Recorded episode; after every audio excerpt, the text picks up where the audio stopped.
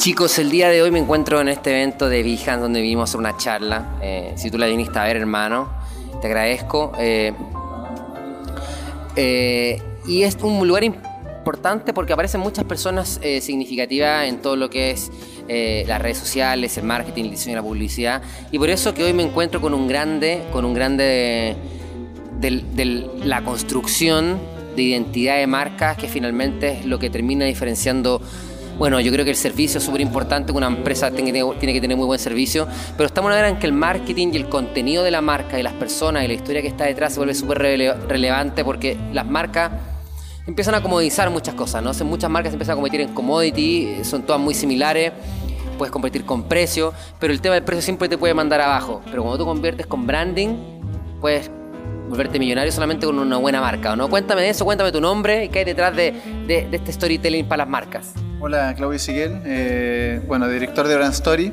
Eh, justamente lo que estaba hablando, o sea, al final hoy en día el branding ya no basta como para poder seducir a las personas.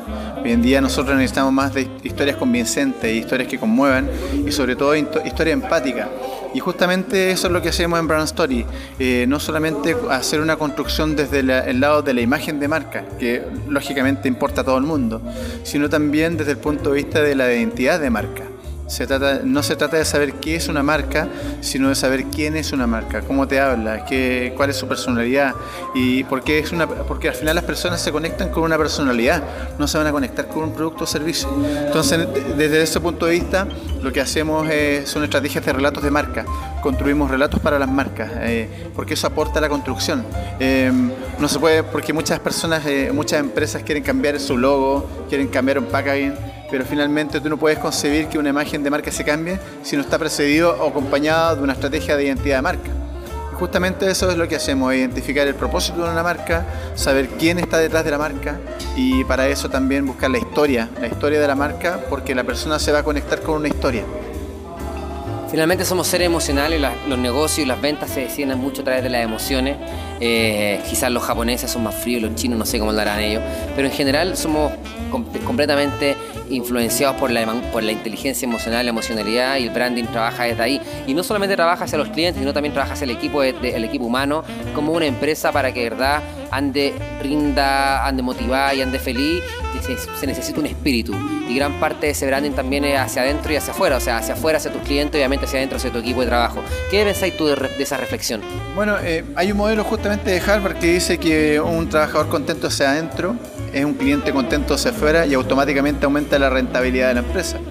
Y también eh, somos seres emocionales y, ya la neurociencia eh, ha sacado estudios de que el 95% de las decisiones que toma nuestro cerebro las toma el subconsciente. Entonces, si lo llevamos al plano del negocio, del mundo de las marcas, eh, hay, un 5% de decisiones racionales cuando tú compras, o sea, un 95% de emocionales. Entonces, al final, ¿qué, qué, qué te ofrece emocionalmente un producto? No físicamente, no tangiblemente, para que tú te quedes con él. Porque cuando tú tienes sed, el agua la paga entonces, ¿qué hace que tú tomes Coca-Cola? ¿Qué hace que tomes Pepsi? Al final, en cierto modo, el agua te quita la sed. Entonces, ahí las emociones son las que cumplen un papel fundamental. Y justamente tú hablabas de que todos los países tienen emociones diferentes, pero finalmente vibran. O sea, hace poco nos, eh, fuimos a China eh, con mi señora y, y, esto fue hace un mes exactamente. Y quedé impresionado con China, porque eh, todos me decían China es un país súper cerrado, pero yo creo que todo el que hace branding tiene que ir a China. O sea, te encontráis con un nivel de branding espectacular. Eh, yo creo que eh, son los reyes del branding, del packaging, de, todo lo que es el mensaje. Son una, nación mucho más occidental de lo que uno cree. O sea, vive poco auto chino, eh, gente con mucho iPhone. Por lo tanto, pero ellos vibran con, con, el, con el tema del look o sea, de las tradiciones. No son personas muy amables, o sea, porque en realidad nunca te ayudan a subir una maleta, son seres individualistas, no tienen como este, esta vida de, los, balcones, de conversar con los demás, pero son seres realmente como muy buen diseño. O sea, yo creo que cualquier persona que se quiera dedicar al mundo del diseño y del branding tiene que ir a China sí o sí. en la inversión de un pasaje aprende muchísimo.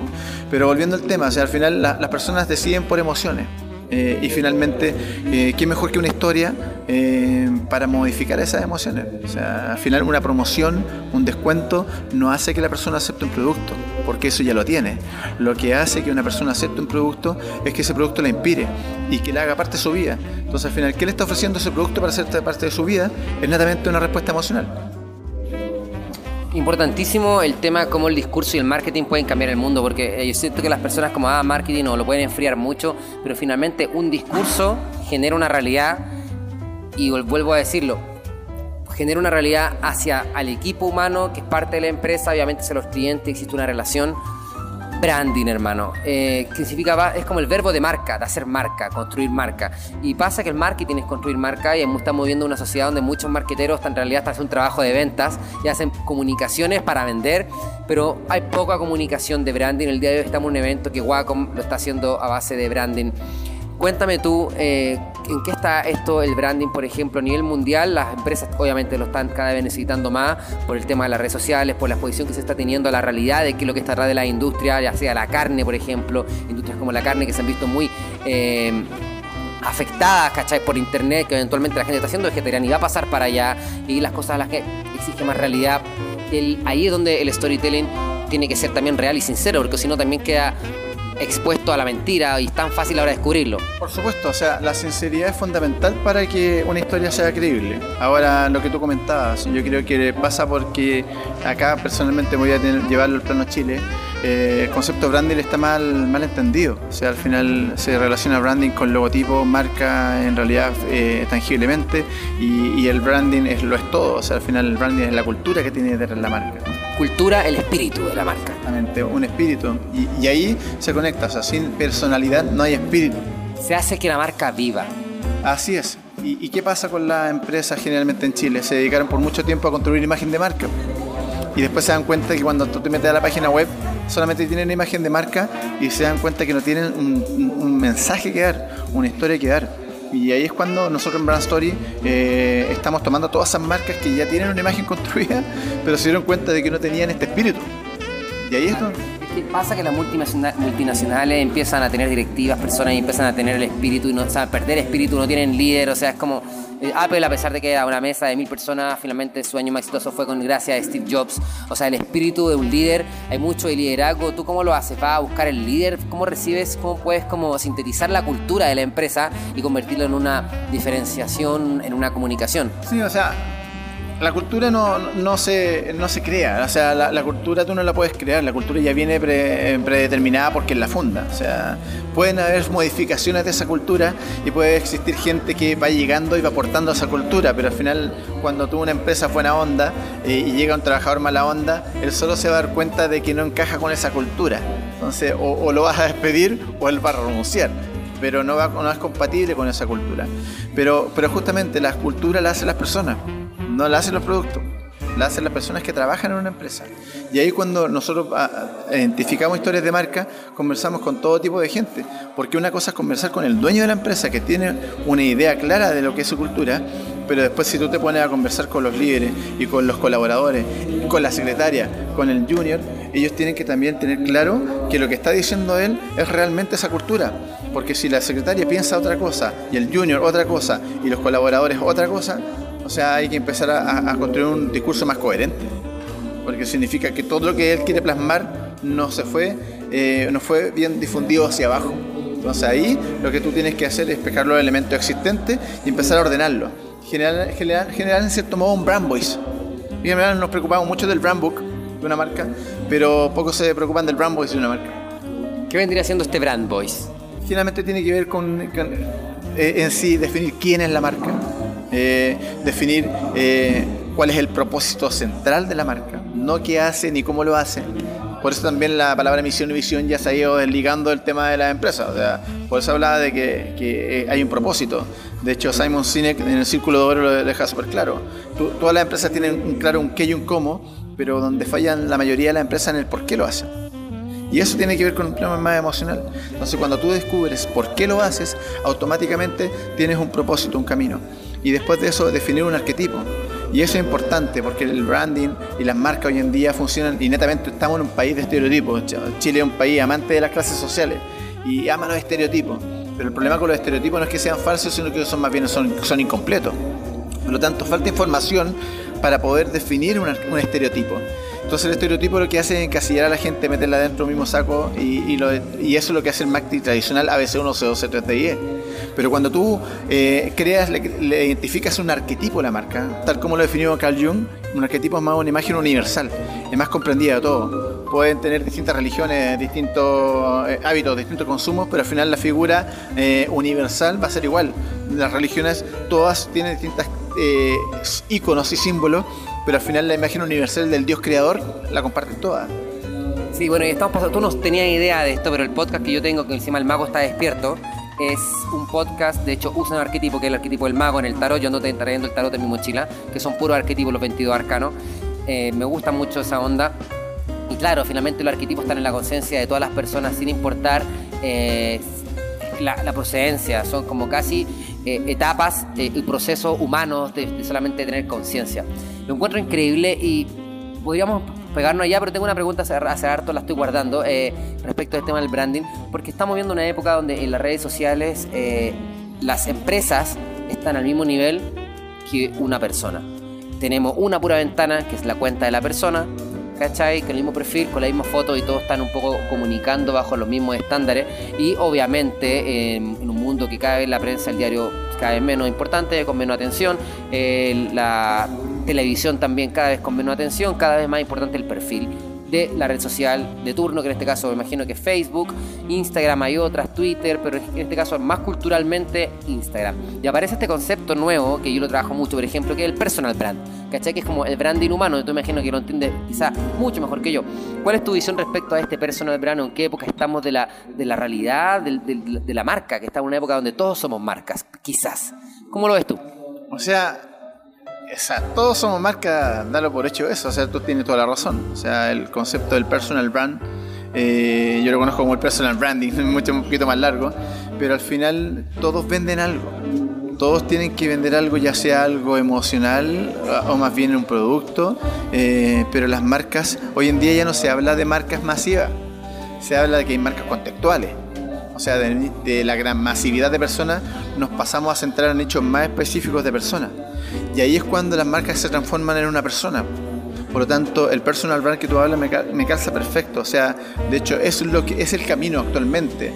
Eh, porque una persona se va a conectar más con otra persona.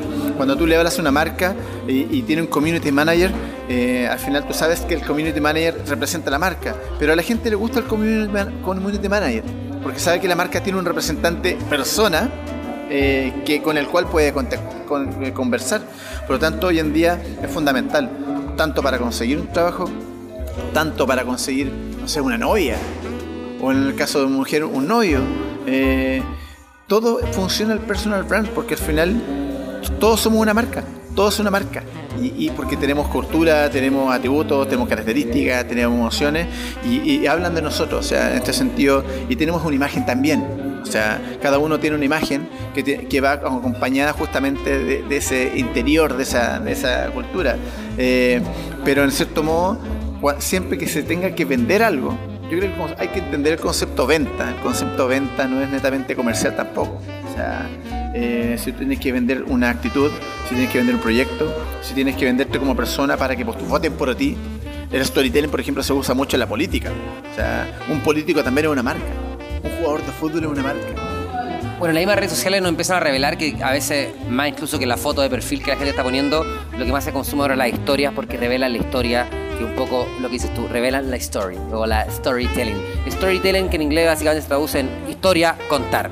¿Cachai? Contar la historia de algo que finalmente es lo que genera emociones, las personas generan este vínculo y hace marcas más creyentes, pero también una marca que por mucho que te tiene un buen storytelling, a la hora de tener un mal servicio, un mal producto, se cae. Entonces, me imagino que es súper importante, en más sobre todo una sociedad hiperconectada como ahora, donde es tan fácil acceder a la información. Tú te vas a comprar algo, tú al tiro ves la historia, quién es, quién creó, están, tan ahí, entonces tiene que ser súper coherente. Imagino que hay que hacer una un, trabajo muy largo, no solamente en lo que en la comunicación, sino también incluso en ajustar los detalles de Wikipedia, porque no se puede caer incluso el discurso en cualquier parte. Por supuesto, o sea, ah, hay muchas marcas que quieren hacer storytelling, pero no tienen el producto que soporte esa historia. O sea, eh, cuando hablamos de la sinceridad de la historia, no quiere decir que la marca, eh, en cierto modo, si se equivoca, esté pidiendo disculpas. Eh, eso se tiene que hacer sí o sí. Cuando hablamos de sinceridad, tiene que ver con que la historia que tú me estás contando vaya de la mano con el producto o servicio que está vendiendo.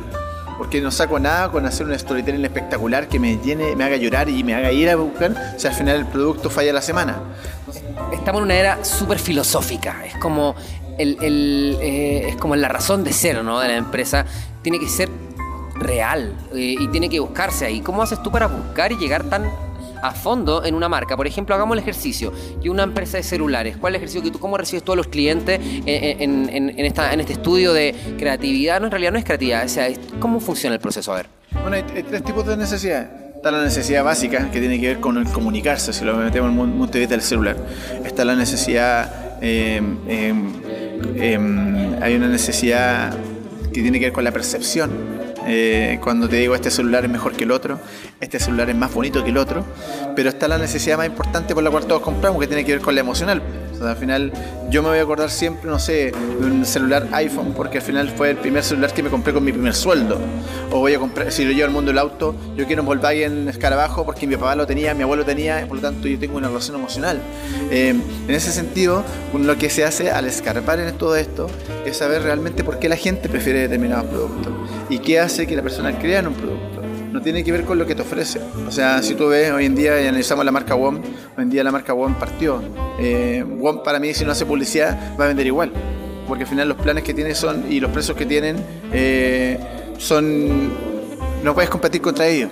Por lo tanto, si WOM hace una gigantografía o un comercial con PowerPoint, igual va a estar lleno. O sea, al final si tú te das cuenta, la historia que hizo WOM al comienzo era catalogada como súper sexista. Y después, cuando pasó todo este movimiento eh, de las mujeres, empezó a cambiar como su discurso. Entonces al final se fue como dándolo, ya no era la marca tan sexista, sino que son de las mujeres. Entonces al final eso le quita sinceridad un poco al relato, pero al final WOM lo que hace es venderte planes baratos y eso lo va a vender siempre. Pero en cierto modo, si tú, a ver, pero ¿en qué influye? Porque WOM sí tiene un arquetipo que es el del rebelde. O sea, Entel tiene un arquetipo más que desde, desde el gobernante eh, y Movistar, eh, hoy en día, si tuvieras campañas de Movistar, prácticamente es como el bufón de, esto, o sea, eh, mucho, mucha entretención. Pero en cierto modo, las marcas sí tienen esta cargada de personalidad y al final tú lo que compras es la marca, porque si tú le sacas, pones los organigramas de todas las empresas de telefonía y le sacas las marcas, son todas iguales. Pero cuando tú les pones el logo arriba, automáticamente ahí empiezan a cobrar valor. Pero lo que se hace acá es netamente es saber si la marca está capacitada para vender lo que está vendiendo y si está capacitada para poder decir lo que está diciendo. Porque ahí quiero hacer una acotación. Storytelling es la traducción literal de cuenta cuento. Pero el storytelling, de la construcción de un storytelling, se tiene que tener en cuenta qué es lo que estoy diciendo, en qué momento lo estoy diciendo, a quién se lo estoy diciendo, cuál es el contexto que estoy diciendo y finalmente lo más importante, quién está contando la historia el discurso de venta, básicamente. Cae, hay muchos caminos. Yo, me, yo te escucho hablar y, y, pienso ya en cosas, hasta libros de espiritualidad, de cómo tú cargar tu realidad de poder, del casi decretar. También está el, el, discurso. Creo que es, fundamental y es como el, otro lado del cerebro también, la parte creativa, la, la parte femenina, la parte artística del cerebro, que estamos en una época que cada vez se vuelve más importante y va a ser un equilibrio, pero ahora estamos en una época súper importante. Yo creo que pasa más, más, más que por un tema espiritual, pero un tema inspiracional y un tema empático. Entonces, tan simple como yo hago clases en, distintas escuelas de, publicidad y lo que estoy cambiando un poco el discurso con mis alumnos es decir, ya qué vamos a hacer, quieren que le, haga clases de ideas simpáticas o de ideas empáticas. Porque al final los, profesores de publicidad cometían un error importante con los alumnos. Brief, idea creativa, idea simpática pero al final la estrategia y la empatía se queda dejada de lado. Entonces cuando hoy en día tú le pides a un alumno de publicidad que tenga una campaña empática, le cuesta. Porque durante mucho tiempo los prepararon para hacer ideas simpáticas, ideas chistosas, la idea creativa hecha de publicistas para que la, la un profesor de publicidad. Y al final llegan con esa metodología. Entonces tú le preguntas hoy en día a los chicos de publicidad si conocen a Carl Jung, si conocen a Joseph Campbell, si conocen a, a Byung-Chun Han, que hoy en día habla mucho de la sociedad pornográfica, no tienen ni idea. Entonces al final venían precedidos por toda una escuela de creativos que, ellos pues, decían poseer el santo grial, donde dejaban todo en manos del sentido común. Pero ¿qué pasa con el sentido común? Yo no le puedo exigir el sentido común a una persona de 20 años, pero a una persona de 50 años. Tienen experiencia de vida, historias diferentes. Entonces en ese sentido, la clave está en que hoy en día hay que preparar historias empáticas, más que historias simpáticas. Y esa es la gran diferencia entre una marca que se conecta con una persona y una marca que solamente vende y que vende cantidades, pero que finalmente vende porque su producto es más conveniente, más que inspiracional. El mundo de la inteligencia emocional cada vez más, cada vez más importante y las empresas lo, tienen que saber, tienen que adaptarse porque el futuro para poder mantener a empleados dentro de tu empresa es tener esa inteligencia sobre todo. Y para allá estamos yendo. Yo por eso te digo, lo veo que estamos como, como humanidad, como sociedad, estamos entrando de una era completamente eh, valiosa lo que es el storytelling. Tú trabajas entonces, eres proveedor de agencia de publicidad, trabajas directamente como cliente. ¿Cómo es tu modelo de negocio? En realidad, em, yo no soy, soy un partner muchas veces para las agencias de publicidad. De hecho, hoy en día estoy haciendo mucha asesoría y partner para eh, eh, agencias de diseño y de experiencia de usuario. O sea, el gran problema de, las agencias digitales y las agencias que desarrollan sitios web es que, claro, desarrollan sitios web espectaculares, pero en cierto modo cuando ellos ven los mensajes que crean, el hilo conductor, el guion, el contenido, el propósito y el qué, el quién lo dice, no lo tienen claro. Es difícil, entonces al final yo me transformo como en, la estrategia que no te cuentan ellos. Entonces hay agencias que me llaman para decir, necesito una estrategia de storytelling que apoye mi campaña que estoy creando. Entonces, y generalmente estoy haciendo cosas directamente con empresas porque también cuento con un departamento de publicidad eh, y generalmente también está el tema de la asesoría, empezar a preparar los departamentos de marketing. Los ingenieros comerciales, que son muchas veces los que están ahí a cargo quizá de los departamentos de marketing, de venta, eh, necesitan tangibilizar un poco el storytelling, me imagino. Me imagino que ellos, a veces ellos no están, tan disponibles a aceptar un cuento ellos quieren de repente tangibilizar un poco. ¿Se puede el storytelling tangibilizar de alguna manera para generar eh, que ese tipo de personalidades, de personas, de arquetipos incluso agarren como el storytelling como algo parte de su estrategia también? Yo creo que sí, y está pasando ahora. O sea, y se nota por el interés de que hay el storytelling. Eh, y en ese sentido, y también eso está, haciendo que cada vez sean más los ingenieros comerciales que estén en los departamentos de marketing. Cada vez la figura del publicista está entrando más a un departamento de marketing. Y eso tiene tiene un porqué, porque al final todos los productos necesitan contar historia. Entonces al final las estrategias que manejaban los ingenieros comerciales eran mucho más cuadradas, estratégicas, pero carecían del lado emocional. Entonces hoy en día hay un mix entre lo que es ingeniería comercial y la publicidad. Está, se está formando nuevo. Y ahí nace el concepto del planner estratégico, que el que te dice, aquí está mi consumidor, este, así siente, así vive, que antes no existía. El, planificador hace cinco años que está existiendo en Chile, prácticamente en la última charla que yo estaba diciendo, yo le decía a los chicos que son diseñadores, eh, no estamos en el mejor momento para los, para los comunicadores, ¿no? Estamos en un momento que cada vez se vuelve más importante y algo está pasando. Cuéntame un poco tu experiencia laboral. Eh, ¿Está bien aceptado? ¿Qué, sucede a nivel como de empresa? ¿Está creciendo? ¿O en realidad se mantiene chico y mejor de hacerlo como asesoría? ¿Cuál es tu visión del área en la que estás tú? Mira, eh, yo creo que hoy día el concepto de agencia masiva está muriendo eh, o más que muriendo, está sufriendo una transformación. Por ejemplo, agencias como J. Walter Thompson hoy en día prácticamente que eran las gigantes. Hoy en día hay dos o tres personas, o sea, da pena ver el edificio de J. Walter Thompson vacío. Y otras agencias grandes han ido funcionando porque, porque las marcas están exigiendo agencias un poquito más chiquititas. Entonces yo creo que estamos en un buen momento en que alguien quiera montar un buen producto o servicio de asesoría que sea bueno y que sea diferencial, porque estamos sufriendo una transformación eh, cultural. Y, las marcas se van a tener que sumar a esa transformación cultural donde la gente cada vez está siendo más persona y menos consumidor. Entonces, si tú no atiendes a esa nueva persona, a ese nuevo consumidor y sus nuevos hábitos, y si tú no sabes lo que a él le emociona, estás perdido es loco, es bonito porque finalmente eh, como que la vida nos está obligando a hacer el bien, de alguna manera, ¿cachai? Como que el bien es la estrategia ahora y porque las personas también están más exigentes con, con su...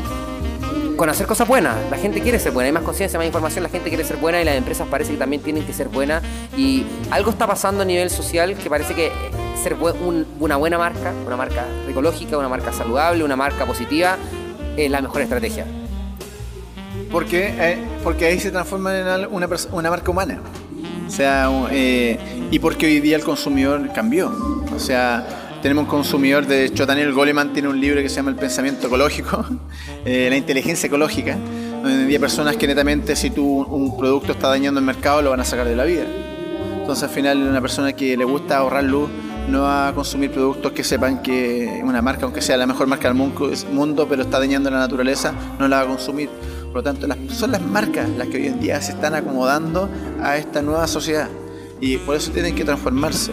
Y por eso tienen que inspirar. No tienen que vender. Y, si, porque no pasa por un tema, la, la decisión de una persona no pasa por un tema de dinero, sino pasa por un tema de diferenciación. De hecho, hoy en día ya no hablas de posicionamiento de marca, hablas de diferenciación de marca. ¿Quién te hace diferente a ti? ¿Por qué te tengo que creer? ¿Por qué tengo que confiar en ti? Tengo un amigo que se llama Marcelo Gio, que tiene un concepto que es el Oxito Brand, las marcas emocionales, que dice que si te quieren te van a creer, si te creen van a confiar en ti, si confían en ti te van a comprar, y si te compran y no los defraudas te van a volver a querer y te van a volver a comprar. Entonces basta que una marca defraude a una persona para que te deje querer. Y ahí, para que una persona te vuelva a querer, necesitas una estrategia de storytelling. Buenísimo. ¿Cuál es tu historia? ¿Cuál es tu cuento? ¿Cómo, cuál, es, ¿Cuál es tu storytelling? ¿Cuál es tu espíritu? ¿Cuál es tu filosofía? ¿Cuál es tu, tu camino, tu dirección, tu, tu libro que estás caminando, que tú mismo estás ocupando para vender tu servicio? Generalmente, o sea, eh, la historia, mi historia pasa por buscar un, un porqué eh, personal eh, pero más que buscar por un porqué personal, tiene que dejar una pequeña huella en el mundo. O sea, al final, yo creo que cualquier persona que vive quiere dejar su huella en el mundo.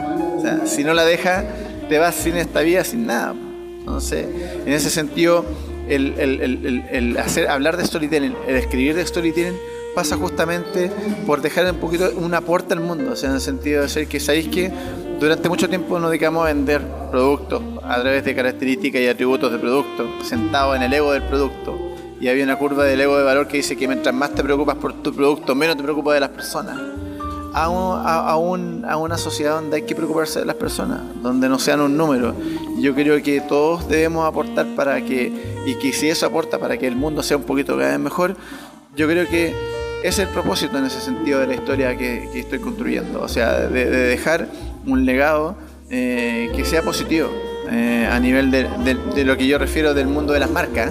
Eh, uno como persona súper imperfecto, o sea, a nivel personal uno tiene defectos y virtudes, comete errores y comete aciertos, pero desde el punto de vista de lo que es lo profesional, lo que estoy buscando es justamente dejar un, pequeño aporte para las futuras generaciones, en el sentido de, que las marcas sean cada vez más humanas y que entiendan a las personas, sean empáticas, porque hoy en día las marcas no son empáticas. Y en ese sentido todos tenemos que ponernos de nuestro lado.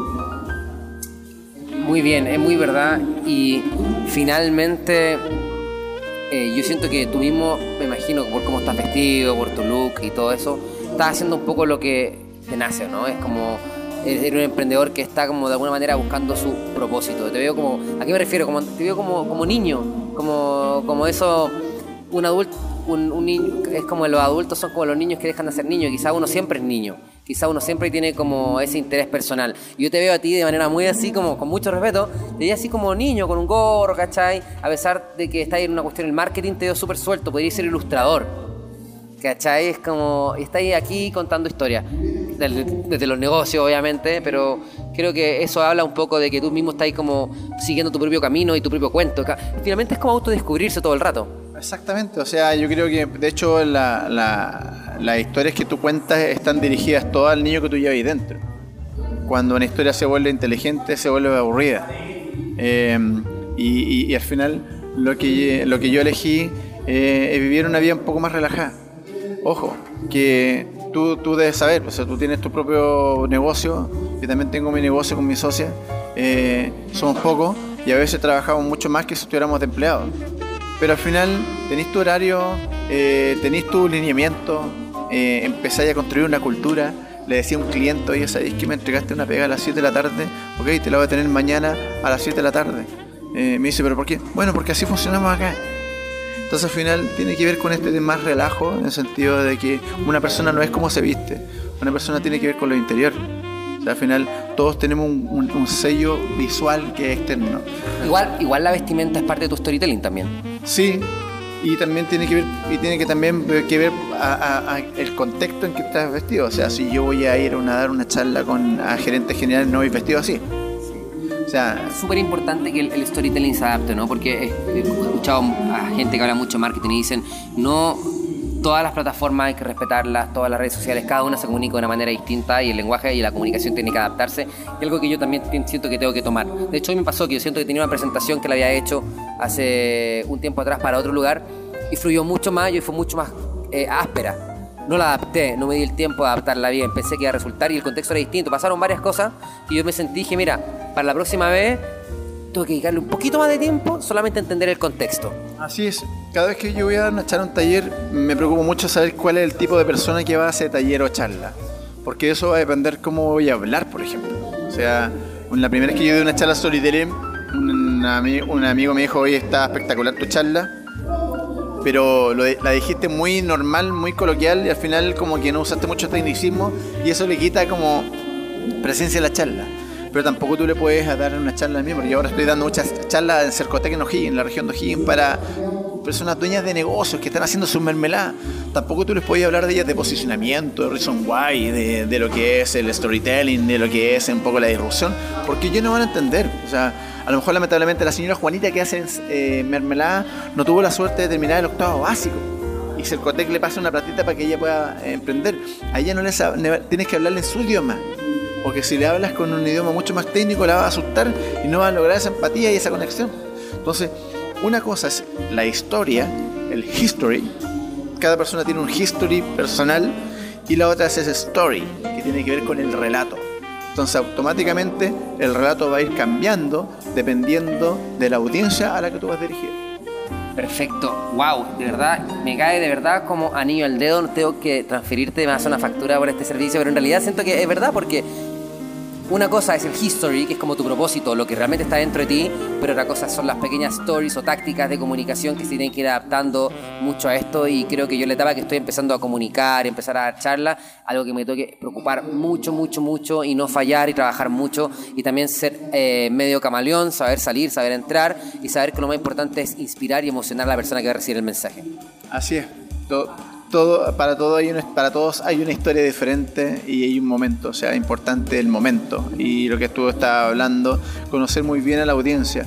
Eh, por ejemplo, si yo voy a dar un taller a, gerentes de un banco, más que decir que saber que es un gerente de un banco, cuánto gana y dónde vive, me interesa saber su historia personal.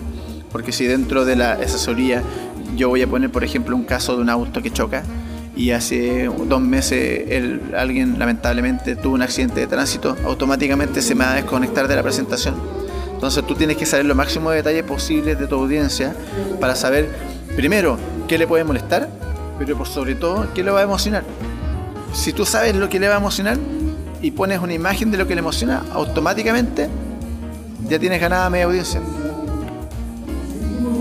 Es cierto, hay que ser estratégico, ahí también hay que saber saber quién, uno es y adaptar eso hacia él, pero también no por, tampoco puedes dejar de lado tu propia historia por las personas que están delante de ti. Por supuesto, siempre está tu esencia y al final la gente te escucha por tu esencia, por quién eres, no por lo que tú le estás contando. y ahí es bueno mantener tu línea editorial, si tú quieres ser simpático, si quieres alegre, si tiras la talla, eh, tienes que mantener esa esencia, pero por sobre todo, lo más importante, entender de que tú no estás enseñándole a alguien inferior a ti, sino que tú estás transmitiendo tu experiencia de vida que le pueda aportar a la otra persona para ser mejor. Porque me, ha tocado ir a muchísimas charlas donde el que está presentando trata como prácticamente imbécil al que está escuchando. Y, ahí es cuando eh, al final tu, tu marca se afecta. Eh, una charla es una conversación, es compartir experiencia. Yo puedo aprender tanto como tú de mí. Entonces, si tú, el día en que tú digas, yo no tengo que aprender nada más de nadie, se acabó tu carrera como profesional. O sea, mi vida hoy en día pasa en que cualquier persona me puede enseñar algo. Y en realidad lo que yo hago no es enseñarte todo lo que sé, son pequeños tips que te pueden aportar para poder hacerte mejor persona o mejor o, que tu negocio funcione un poco mejor. Increíbles palabras, sabiduría pura un poco eh, de, de, tu conocimiento. Yo me, quedo con la sensación de, de, conocerse, ¿no? siento que creo que esa es la clave en la que vamos a entrar, donde vamos a tener que las empresas saber quiénes son, no van a poder mentir, no pueden mentir y se necesita comunicar ese mensaje porque ahora la comunicación es súper importante. Estamos entrando en una era muy eh, política, aunque no parezca, como que la parte política, por hablar un poco de la parte más filosófica, por la parte más humana, se ha vuelto muy, muy importante. Y, me imagino que es algo que tiene mucha proyección todavía más. Por ejemplo, he estado viendo que la otra vez escuchaba a un tipo que hablaba y decía, sí, en el futuro va a ser más importante la línea editorial de una marca que el mismo gerente comercial de la marca. O sea, el discurso se está volviendo cada vez más importante. Conocimiento. Conocer a quién tú le vendes.